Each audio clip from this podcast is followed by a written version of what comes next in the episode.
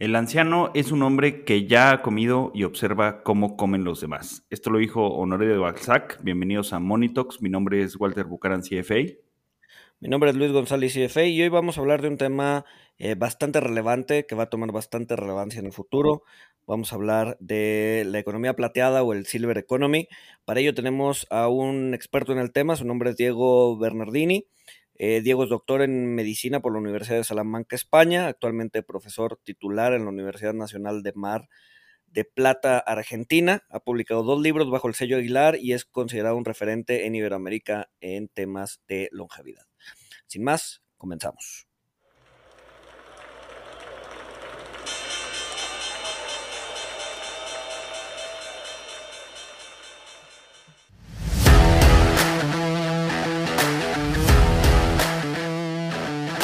Monito, el otro lado de la moneda. Diego, mil, mil gracias por hacerte, por hacerte el tiempo y aceptar nuestra invitación al, programa pues, sobre un tema que creo que eh, pocos conocen. Eh, eh, se, ha, se ha empezado a escribir mucho al respecto y que creo que va a cobrar bastante relevancia en un futuro. Sí, es verdad, Luis. Primero, bueno, muy agradecido por la invitación y sobre todo por esta posibilidad de visionar algo que es, eh, como vos bien dijiste, demasiado nuevo, innovador en muchos casos y yo te diría que va a ser una de las tendencias que van a condicionar el desarrollo, por lo menos de la primera mitad de lo que está haciendo este, este nuevo siglo y que tiene que ver con todo aquello vinculado a la economía de la longevidad, pero en sí mismo a la longevidad propiamente dicha.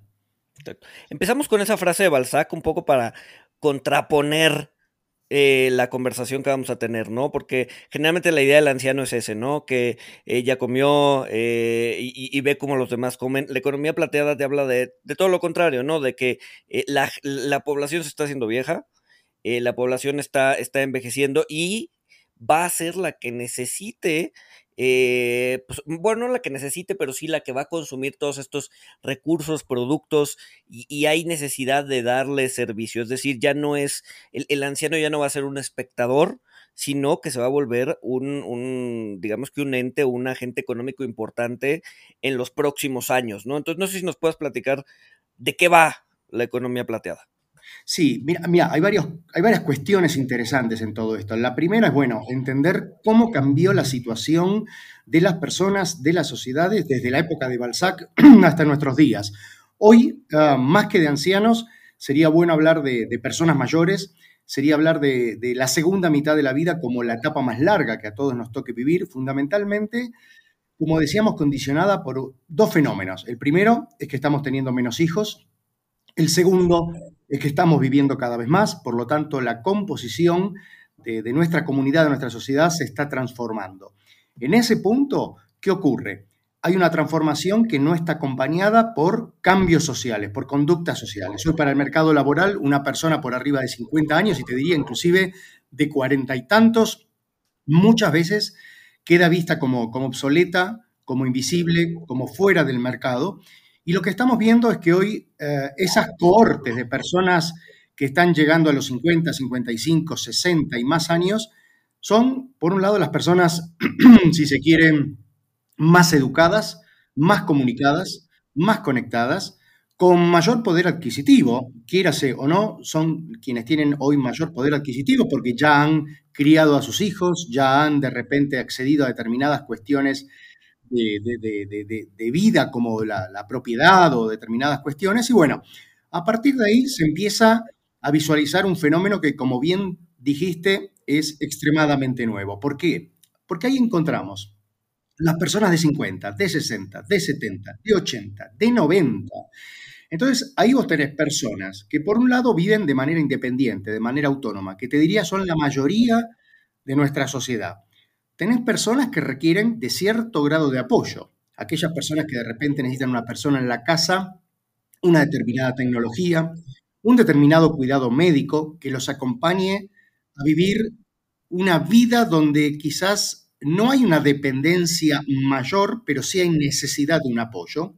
Y después, por otro lado, tenés las personas mayores que viven, si se quiere, institucionalizadas, en hospitales, en residencias de larga estancia o en sus propios domicilios con cuidado las 24 horas. Así que imagínate la diversidad de situaciones que tenemos en lo que hoy podría llamarse la etapa más larga que vamos a vivir prácticamente la mayoría de nosotros. Bueno, y ahí surge la economía de la longevidad, el Silver Economy, como esa necesidad de servicios, como la posibilidad que tienen las personas mayores de emprender, la posibilidad que tienen al mismo tiempo las instituciones de gestionar distintas generaciones dentro de, su propia corporación. Por otro lado, tenés todo aquello que tiene que ver con el emprendedurismo, con los servicios que dan las personas mayores. Es un fenómeno de 360 grados, es un fenómeno muy complejo, es un fenómeno que requiere aproximación transversal y bueno, por eso en este caso es un médico el que les está hablando, alguien que viene de la salud, de lo que les está hablando de este fenómeno. ¿En qué, en qué digamos, qué, qué, servicios, no? Porque generalmente eh, cuando hablamos de, de, darle servicios a las personas mayores, eh, pensamos en servicios justamente médicos, ¿no? Eh, enfermeras, alguna estancia, ¿no? Que, que, estén, que estén como bien atendidos. Pero, digamos que, o sea, siento que ese es como el, cliché de la economía de la longevidad que le llamas. ¿Qué otros servicios estaríamos hablando además de ese? Mira, como bien lo dijiste, lo, primero que uno piensa son los servicios de salud, ¿no? La, telemedicina, la salud conectada, el apoyo, pero también tenemos claramente, bueno, algo vinculado que es la atención a la dependencia con la provisión de servicios, pero no te olvides que, por ejemplo, está el tema de servicios y productos financieros.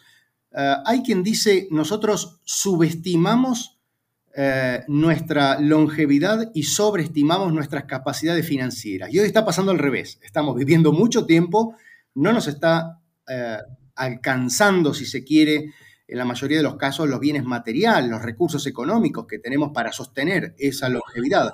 Y ahí surgen conceptos como propiedades en nuda, hipotecas inversas, servicios de, sucesión, eh, la intergeneracionalidad que te permite disponer, por ejemplo, a través de gig economy, como es Airbnb, de espacios que quizás quedaron obsoletos y que vos podés rentabilizar de otra manera. Y ahí viene nuevamente el tema de la vivienda. ¿Qué pasa con las viviendas compartidas, con las casas inteligentes? Eh, ¿Qué pasa con, por ejemplo, la planificación urbana? Hoy estamos pensando, necesitamos pensar y lo estamos viendo en las sociedades más avanzadas, estamos viendo cómo, por ejemplo, ya los vehículos empiezan a adaptarse a eh, personas que puedan tener algún tipo de, de, disminución en la movilidad, de discapacidad o simplemente la edad que muchas veces nos trae problemas asociados que hay que resolver, eh, servicios de entrega a domicilio, de acompañamiento, por ejemplo, a servicios médicos, transporte público adaptado, una, un sector de la política pública que, por supuesto, también, por ejemplo, incorpora otra área de trabajo que es el mercado laboral. Hay que empezar a revisar en, la mayoría de los países qué pasa con, el retiro, con la jubilación. Eh, hay que empezar a revisar qué pasa con las posibilidades de que esa persona tenga una flexibilización en el mercado laboral o estimular las posibilidades de emprendedurismo. Te doy un dato. Eh, están los estudios, los papers, el dato duro nos muestra que aquellas personas que emprenden después de los 50 años suelen tener mucho más éxito que las personas más jóvenes.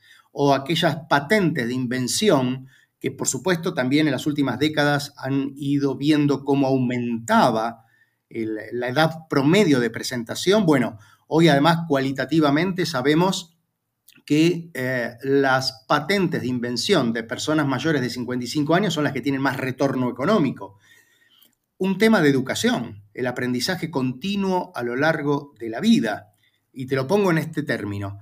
Un mecánico de autos hace 20, 30, 40 años atrás no necesitaba saber, por ejemplo, de computación. Hoy los autos, las automotrices están computarizadas, por lo cual ese técnico debe especializarse o debe aprender. Bueno, lo mismo nos pasa en la vida. Nosotros necesitamos un aprendizaje continuo porque la vida es aprendizaje. Entonces tenemos que brindar oportunidades y ahí lo estamos viendo con, por ejemplo, los programas universitarios para personas mayores, las universidades de la experiencia que se llaman, donde hay casos muy exitosos en la región. Y por supuesto, yo te diría para cerrar esta idea, todo el concepto de, nuevos consumos, que va de la mano de una nueva comunicación corporativa, porque si yo soy un señor empresario y logro fidelizar a un cliente de 60 años y es muy probable que ese cliente lo tenga por los próximos 25 años. Entonces, bueno, fíjense cómo todo esto es un fenómeno que es extremadamente complejo y te lo resumo en este término. Hoy se considera que la economía de la longevidad del Silver Economy es el mayor mercado emergente y el menos estudiado. Y te diría que es, según datos de McKinsey, por ejemplo, la tercera economía global, después de Estados Unidos y de China. Sí, claro, que, dentro de esta tercera economía global, pues e, e, es tan grande porque pues incluye las, las personas de la tercera edad de, Estados Unidos, de China y de todo el mundo, ¿no?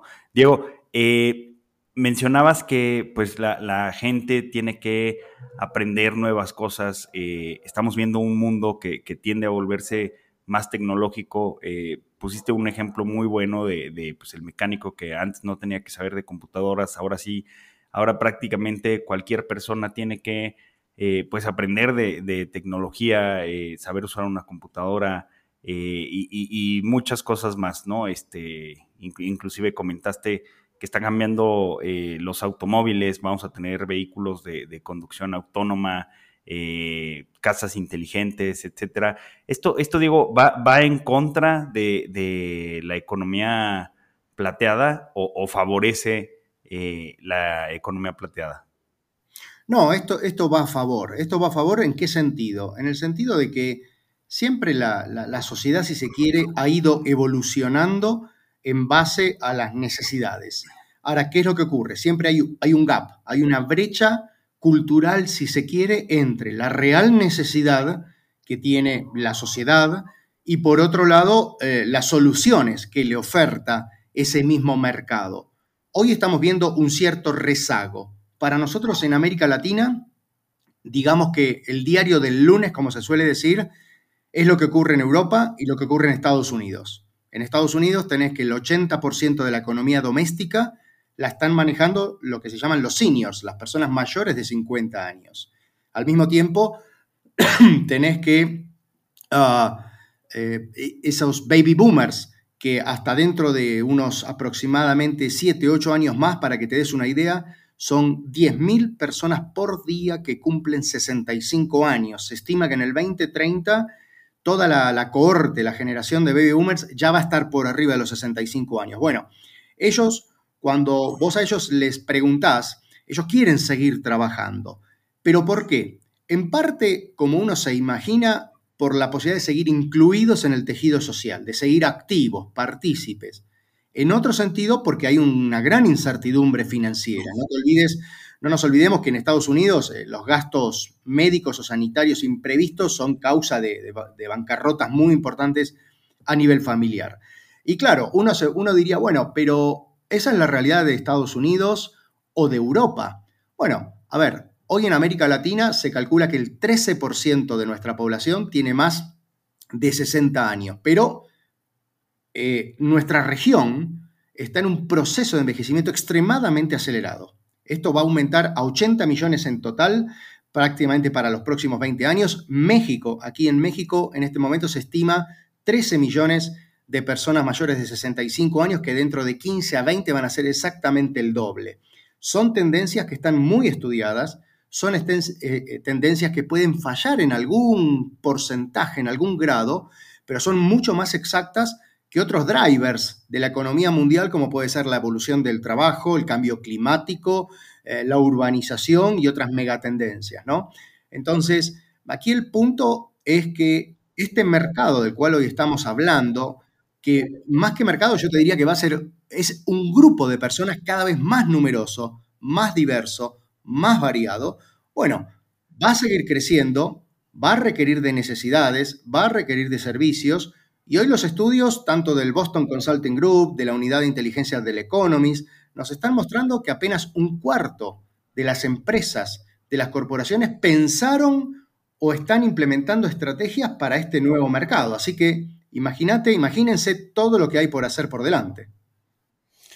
Pero, pero por ejemplo, hablando de el tejido social, eh, el hecho de que la generación que va de salida no quiera salir, o sea, no, no se quiera retirar, ¿no, ¿no te genera cierta fricción en la parte, o sea, porque al final del día, eh, o sea, la gente se retira, incluso la gente muere para darle cabida a las siguientes generaciones.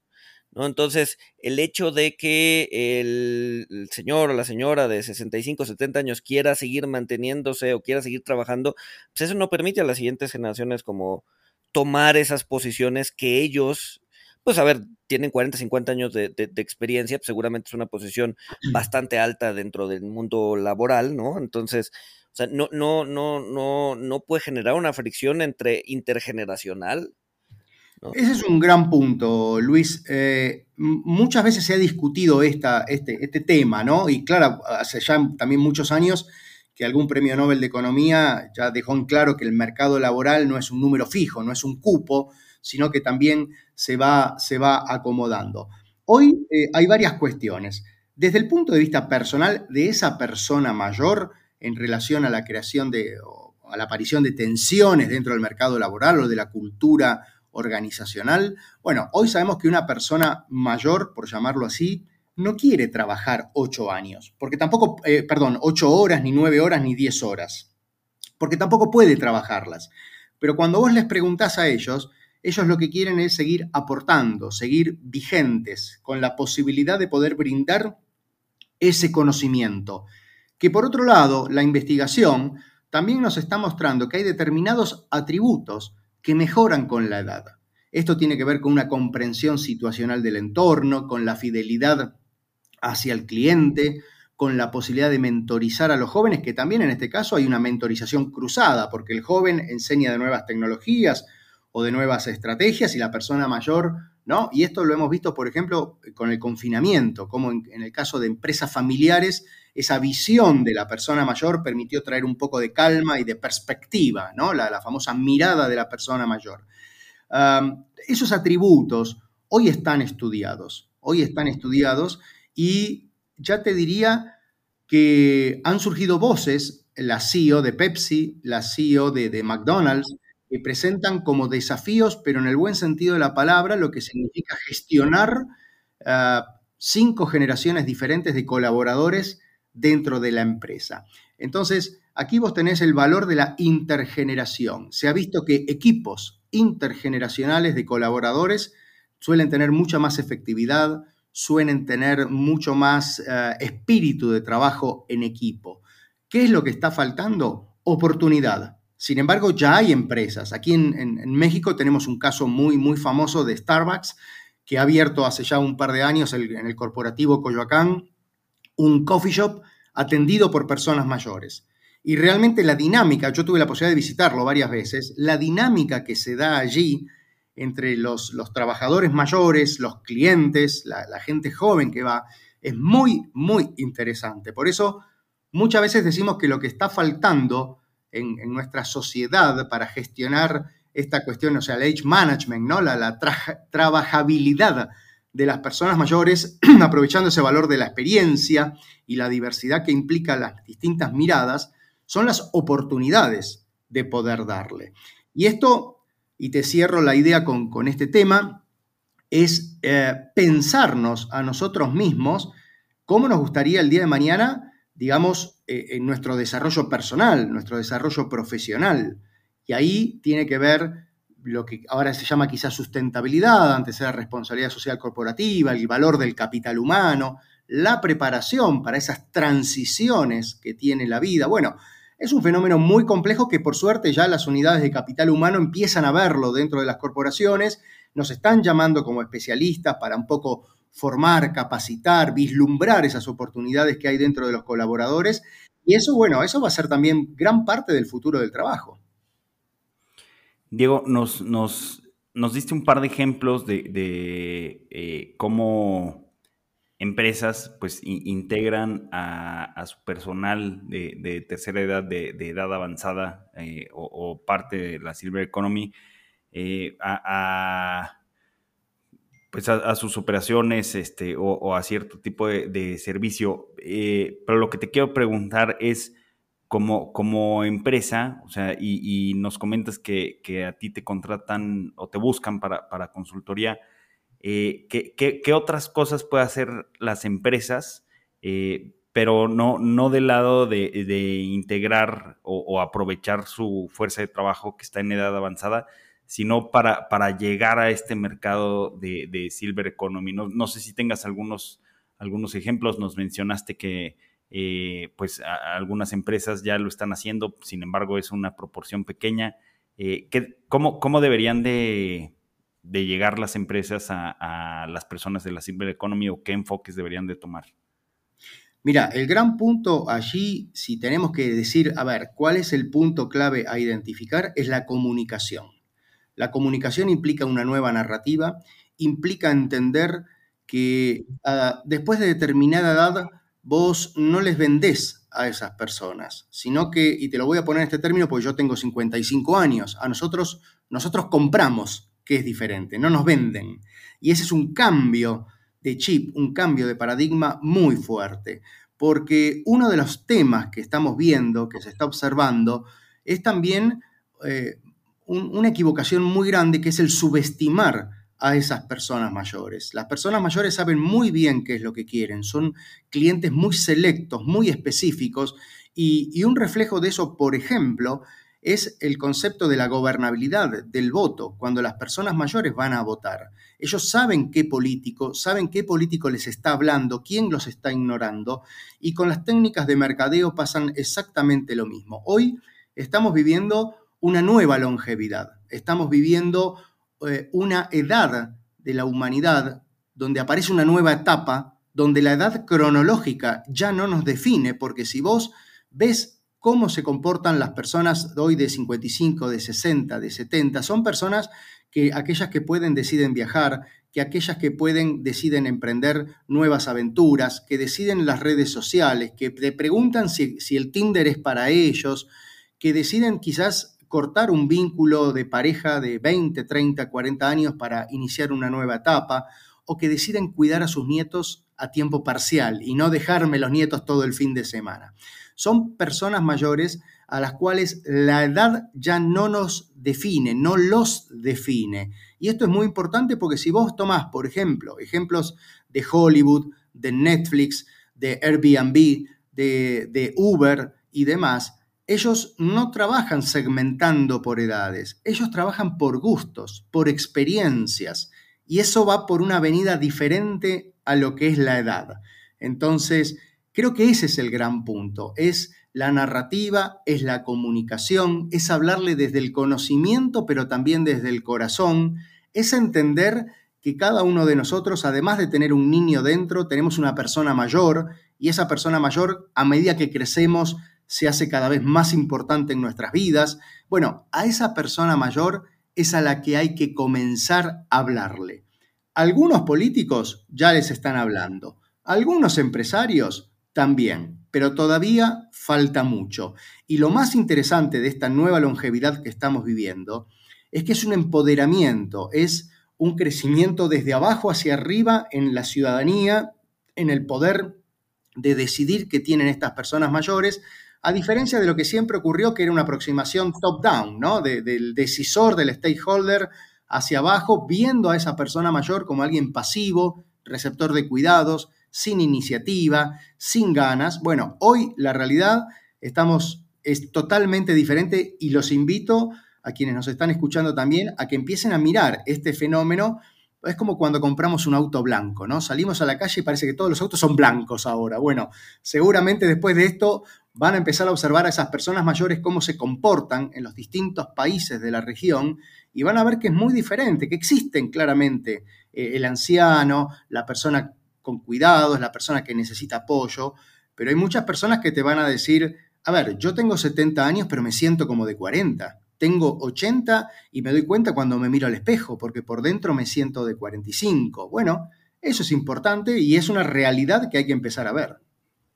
Oye, Diego, eh, en, esta nueva longevidad eh, y lo que mencionas que ya no nos define la edad cronológica, eh, me, imagino que también tiene mucho que ver el, deterioro cognitivo, que yo la verdad es que sé muy poco, pero seguro tú traes datos, Diego. Según yo, con, la nueva tecnología eh, y la información que, manejamos hoy en día, eh, y, se ha visto que eh, la, gente que usa tecnología se disminuye, según yo, pues drásticamente este, este deterioro cognitivo y por eso tenemos gente de 70 años, de 80 años, que pues prácticamente están al, al, 100 de sus capacidades mentales. ¿tienes, ¿Tienes algún dato de si esto sí se ha venido disminuyendo de, forma drástica el porcentaje o la etapa en la que hay deterioro cognitivo, o si, si se puede, o sea, si ya de plano estamos en, un punto donde llevando estilo de vida saludable, este, aprendiendo, etcétera, o sea, nos podemos eh, olvidar de esto. No, no, no, no nos podemos olvidar y en este sentido, Walter, yo te diría que hay eh, noticias buenas y noticias no tan buenas. Muchas veces me preguntan, pero doctor, eh, antes no había tanto deterioro cognitivo, no había tanto Alzheimer, claro. Antes no vivíamos tanto, es la realidad. O sea, hoy la aparición de esta enfermedad, de este problema de salud, va de la mano del aumento de la expectativa de vida en la población, por lo cual la noticia no buena es que a medida que nuestra sociedad se haga más longeva, vamos a tener cada vez más casos de deterioro cognitivo. Y esto va a implicar todas estrategias de afrontamiento, de cuidado, de apoyo y otras más. Lo bueno que tenemos al día de hoy es que está comprobado, está investigado, que hay determinadas conductas, estilos, hábitos de vida que nos van a permitir por lo menos prevenir un tercio de la aparición de estas distintas formas de deterioro cognitivo. Hay un concepto muy interesante, muy novedoso que surge a fines de la década del 80, principios del 90, que es el de reserva cognitiva, donde se vio, en este caso el, estudio de referencia es el famoso estudio de, las monjas, de las religiosas en Alemania, luego en Estados Unidos, que eh, mostró cómo estas religiosas de la congregación ah, tenían vidas funcionales totalmente perfectas. Cuando se estudiaba sus cerebros una vez fallecidos, eran cerebros que a la microscopía y a la macroscopía eh, presentaban daños de deterioro cognitivo avanzado, pero ellas funcionalmente eran, pongámosle, normales en estos términos. Entonces lo que se vio es que esto que vos mencionabas, Walter, el estímulo, las distintas terapias, la vida social, los vínculos emocionales, eh, la espiritualidad, hoy la capacidad de trascendencia, eh, sabemos que hace que las personas no solo vivan más, sino que también vivan mejor. Bueno, estas determinadas conductas, y por supuesto las voy a mencionar, pero ya esto está más que claro, ¿no? El hecho de no fumar, de tener una actividad física moderada prácticamente a diario, una determinada alimentación. Bueno, todos estos son elementos y están publicados en el, en el Lancet como una de las revistas más prestigiosas del mundo. Son factores, son conductas que, como digo, podrían prevenir hasta un tercio de la aparición del deterioro cognitivo. Ahora, ¿cuál es el desafío? Y el desafío para quien nos escucha es la pregunta que siempre surge. A ver, mi abuelo tuvo demencia, mi padre tiene deterioro o alguien de mi familia lo tuvo, ¿lo voy a tener yo? Esa pregunta nadie la puede contestar hoy. Nadie la puede contestar.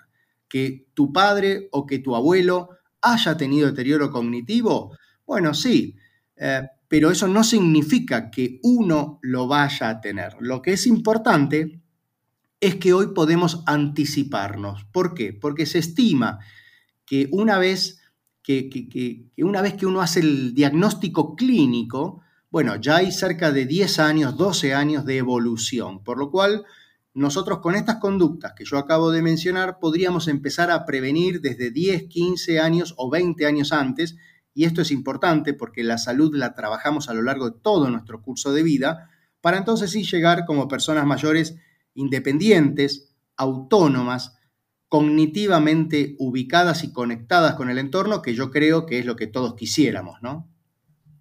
Claro. Ahora, desde el punto de vista legislativo, ¿no? Se están, se están haciendo leyes para proteger, porque a ver, de repente escuchamos que, eh, sobre todo, sobre todo en Estados Unidos, ¿no? Escuchamos que eh, las personas que están como eh, institucionalizadas o por lo menos en casas de descanso que de repente eh, hay ciertos abusos, se les, se les roba el dinero o eh, no, o sea, hay, hay, hay, avances en lo legislativo respecto a, respecto a la economía plateada, ¿qué es lo que falta por hacer?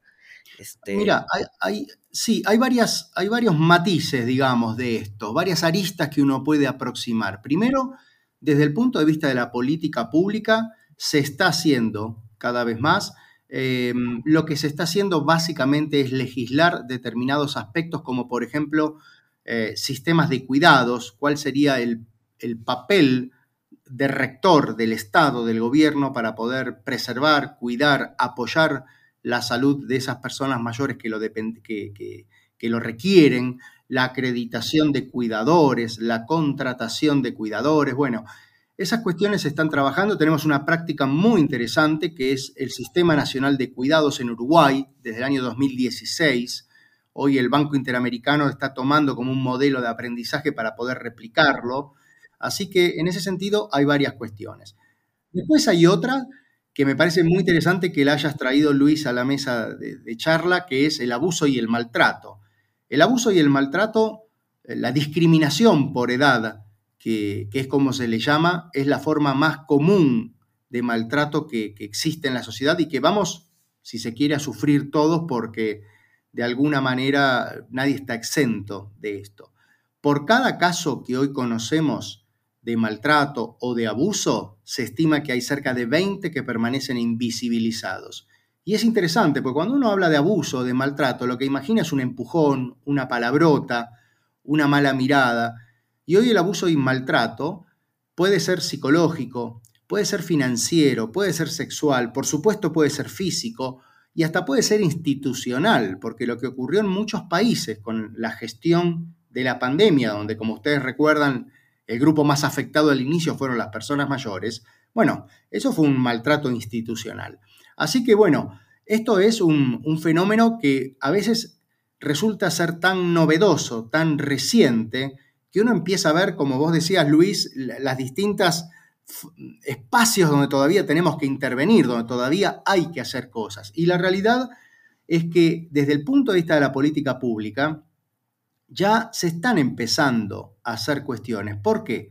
Porque las personas mayores son, aquel, son uno de los grupos de edad que tienen más cumplimiento a la hora del voto. O sea, cuando ellos tienen que ir a votar, van, van y votan. Y esto ya, hay tesis, ya hay papers que empiezan a, un poco a, arrojar luz en relación a si eh, sociedades con mayor proporción de personas mayores tienen un condicionamiento en la gobernabilidad, en el voto, y claramente lo hay. Lo hemos visto con el Brexit, lo hemos visto con el referéndum de Escocia-Reino Unido, lo hemos visto con los movimientos separatistas en España, en Cataluña, lo hemos visto con la elección que consagró a Trump como presidente de Estados Unidos. Bueno, eh, son, ya empieza a haber evidencia, ya empieza a haber evidencia que nos marca por dónde, como se dice en España, por dónde van las balas.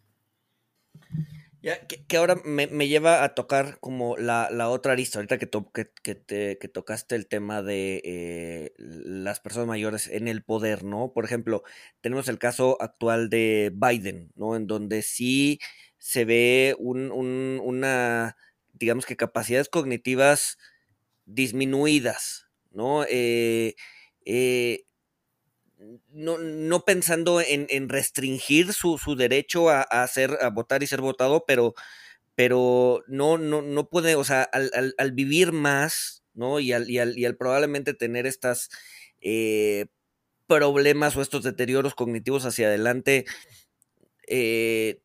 no debería haber cierta restricción respecto a qué cargos públicos podrían tomar, sobre todo cargos públicos, ¿no? Sí, ese, es, un gran, es un gran punto, es algo que, justamente me han llamado de otros medios para charlar un poco de ese tema. A ver, hay varias cuestiones.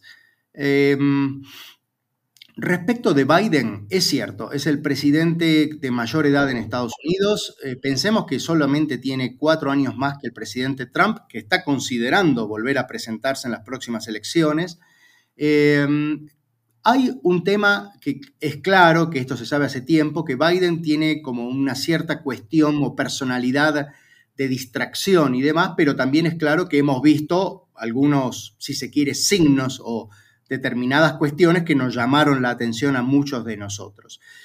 A mí, eh, considerando, viendo cómo, cómo se manejan esas instancias y demás, me parece extraño que, eh, digamos que, que, no haya un control cercano y que no haya quizás un posicionamiento muy claro de cuál es la situación de salud de él, sobre todo en Estados Unidos, donde esto requiere un proceso de mucha transparencia y rendición de cuentas, ¿no?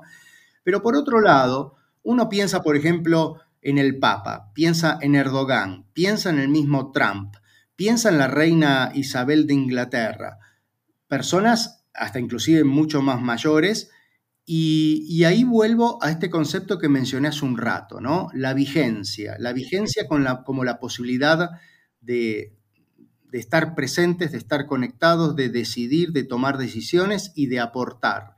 Y ahí pasa esto, porque claro, no todos son, no todas las mujeres son como la reina Isabel, no todos los presidentes son como Biden, no todas las personas mayores, los hombres pueden tener eh, un grado de, digamos, de, predominancia como puede tener el Papa.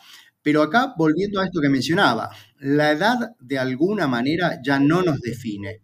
Ahora, hay cuestiones claramente que la edad nos presenta como limitantes. Y ahí está, por un lado, de contralor que puede tener el, Estado como rector o el mismo sistema, y también qué es lo que puede ocurrir a nivel personal para que uno decida, bueno, ejemplo, el caso de Biden. Biden siempre dijo, no, se va, no me voy a presentar a una reelección. Bueno, hoy parecería ser que lo está revisando, pero bueno, también creo que tiene que ver con la capacidad de cada uno de decidir y esto lo podemos ver con el Papa anterior, con Benedicto, cuando él se retira, de hasta dónde uno puede llegar, ¿verdad? Pero esta, bueno, ya son disquisiciones personales.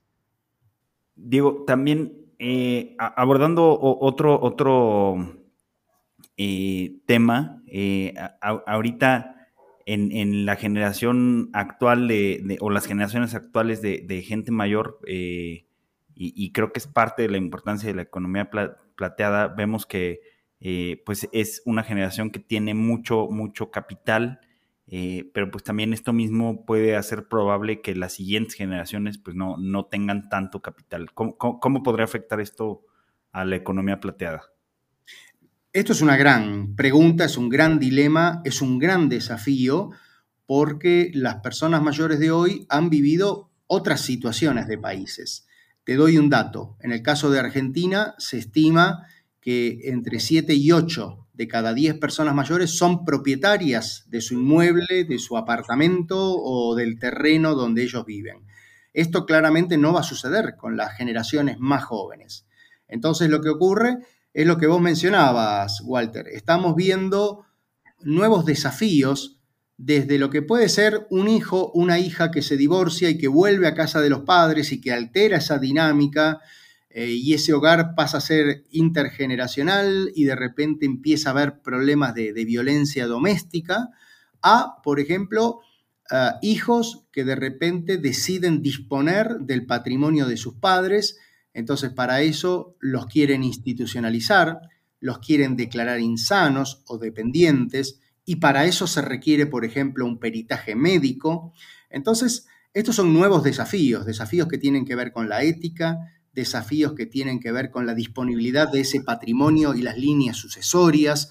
Es un fenómeno extremadamente complejo, ya cada vez empieza a haber más jurisprudencia, si se quiere. Hay un instrumento a nivel regional muy interesante, que es la Convención Interamericana por los Derechos Humanos de las Personas Mayores, que fue promulgada en el año 2015 en la Organización de Estados por la OEA, en Washington, D.C., por la Organización de Estados Americanos, y que hoy lamentablemente todavía está apenas ratificada. Si mal no recuerdo, a la fecha de hoy son siete países de nuestra región los que han ratificado, pero este es un instrumento jurídico que ya ha servido en Chile, en Ecuador, en determinados, en estos dos países fundamentalmente, ya no recuerdo si hay alguno más, para sentar, digamos, jurisprudencia, toma de decisión e inclusive condenar a la parte que, realmente fue responsable de, malpraxis en este sentido. Esto es algo muy nuevo, esto es algo de lo cual tenemos que decir que el futuro llegó. Esto no es hablar de, lo que se viene. Cuando hablamos del silver economy, cuando hablamos de la economía de los cuidados, cuando hablamos de la nueva longevidad o cuando hablamos ahora mismo de estos desafíos jurídicos que tienen o que se empiezan a presentar, esto es hablar del, del ahora, del hoy, es decir, el futuro llegó. Por eso me parece fundamental que empecemos, si se quiere, a reaccionar, que empecemos a ver como sociedad qué es lo que está ocurriendo, porque es un fenómeno que desde el punto de vista político los políticos no pueden dejar de lado. Desde el punto de vista corporativo tampoco pueden dejar de lado la cultura empresarial, los servicios, el mercadeo y la oferta. Y nosotros como personas tampoco podemos dejarlo de lado porque es una certeza que probablemente nos ocurra a la mayoría de nosotros porque quizás lo estamos viendo con nuestros padres, nuestras, las generaciones de mayores en nuestras propias casas y porque en algún momento, como digo, nos va a tocar entonces, ¿qué mejor que hoy la posibilidad que nos está dando esta nueva longevidad, que es de anticiparnos y poder planificar ese futuro? Así que bueno, es un trabajo complejo. Diego, me, gustaría cerrar la, conversación con una pregunta o con la pregunta que probablemente muchos están haciendo mientras nos escuchan, que es eh, si quisiera una persona eh, pues sí, poner un, poner, poner un, emprendimiento o emprender dentro del Silver Economy, ¿dónde están las oportunidades? ¿Qué, es lo que puede hacer una persona que, ok, ya se, convenció de que, de que hay que darle servicio, de que hacia allá vamos, hacia las, hacia las, las generaciones que van de salida, ¿qué, dónde, dónde pueden emprender? ¿Qué es lo que pueden hacer hoy por hoy? Eh, ¿Dónde están las oportunidades? Hoy Hoy esa respuesta es por un lado difícil y por otro lado es fácil porque hoy no tenemos prácticamente limitantes, porque si pensamos en nuevos consumos como puede ser eh, ofertas de turismo, ofertas de, deporte, de vínculo emocional, eh, tecnología como el tema de los videojuegos, de las aplicaciones, de las aplicaciones de encuentros, de compartir un partner para poder salir, para poder viajar, desde lo que tiene que ver el, mercado laboral con el share economy, y lo estamos viendo con Uber, con Airbnb a nivel, a nivel regional, eh, desde el punto de vista de lo que tiene que ver, por ejemplo, la vivienda, cómo trabajar con la vivienda adaptada. Mira, en este tipo de cuestiones, lo fundamental son dos aspectos. El primero, que es como los médicos solemos hacer los diagnósticos, ¿no? Es preguntarle a las personas. O sea, si yo soy emprendedor, una vez que identifico el área donde a mí me interesaría trabajar, lo primero que tengo que hacer es ver qué reciprocidad tengo con quienes van a ser en este caso mis clientes, mis consumidores. Entonces, lo primero es preguntarle a las personas mayores. Eso es lo primero. Tenemos que saber qué necesitan, qué quieren, cómo les gustaría que nuestro servicio, nuestro producto, lo que tengamos que hacer, les llegue a ellos. Y lo segundo lo segundo que es fundamental es involucrarnos, en, e, involucrarlos en ese cambio, involucrarlos en esa iniciativa, porque nos va a permitir ganar mucho tiempo en el ajuste, en la adecuación, la adaptación de lo que cada uno de nosotros quiere hacer. Hoy hay eh, instituciones, organismos que ayudan, que facilitan. De repente también es otra de las áreas donde estamos trabajando, sobre todo con, organizaciones no gubernamentales o inclusive con gobiernos que nos llaman para poder orientarlos en este aprendizaje, en este aprendizaje hacia el emprender, que es diferente a lo que ocurre en otras etapas de la vida, ¿no? Eh, para las personas mayores uno tiene que entender cómo ellas piensan, cómo sienten, eh, tiene que escucharlas y es algo que pocas veces se hace y lamentablemente eso es lo que aboca al fracaso. Entonces, eh, yo te diría que hay que incorporarlas, hay que preguntarles en el cambio y por supuesto no hay que subestimarlas. La gente mayor no llega a esa edad eh, como un cometa que no sabe qué hacer de, su vida, que apenas tiene una trayectoria que es el envejecer hasta el último de su vida y que no tiene motivaciones. Las personas mayores saben muy bien qué es lo que quieren, saben perfectamente qué les hace bien y es solamente cuestión de preguntarles, escucharlos y, como digo, involucrarlos en ese cambio. Digamos que una extrapolación de eh, servicio a, las generaciones jóvenes para llevarlas a las generaciones más, este, más avanzadas no necesariamente funcionan. No es tocar, tocar base con, con generación, o sea, con, las personas de edad avanzada y pues no necesariamente una app de citas eh, que, funciona para los jóvenes va a funcionar eh, para, las personas de edad avanzada, ¿no? O sea, sí, sí se requiere, digamos que un, estudio de mercado, por ponerlo en, términos, en términos, este, eh, pues sí, de la empresa, un, un, estudio de mercado de la población objetivo para saber qué, exactamente qué es lo que buscan, ¿no? Sí, vos pensás que las personas mayores, la longevidad es un fenómeno nuevo. Cada vez, eh, por primera vez en la historia de la humanidad, la longevidad se está convirtiendo en un fenómeno colectivo y social. Cada vez hay más de estas personas.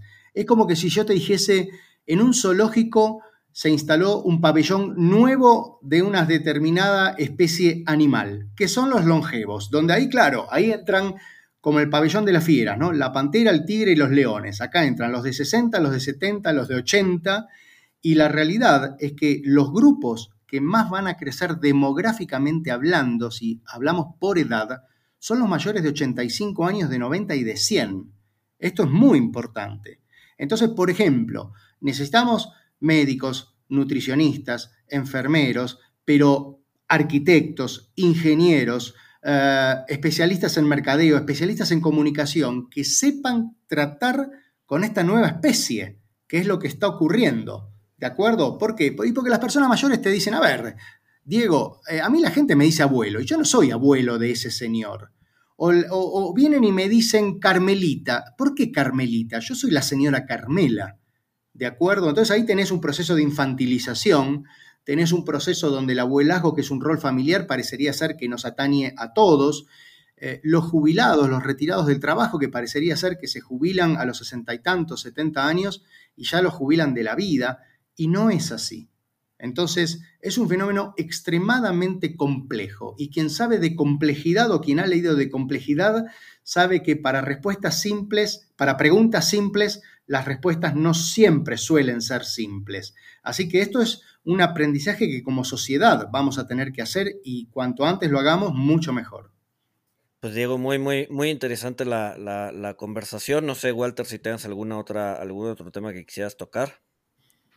Y no, no, no, la verdad, muy, muy interesante, algo que pues vale la pena observar eh, y, pues más, eh, pues ya que, ya que va a ser un, pues un grupo que demográficamente va a ser importante, eso nadie tiene duda. Este, pero pues eh, creo que es muy interesante ver cómo las empresas eh, pues van a, van a eh, adaptarse a este mercado, tanto de consumidores como, como de fuerza laboral. Exacto. Pues Diego, otra vez agradecemos el tiempo, el espacio.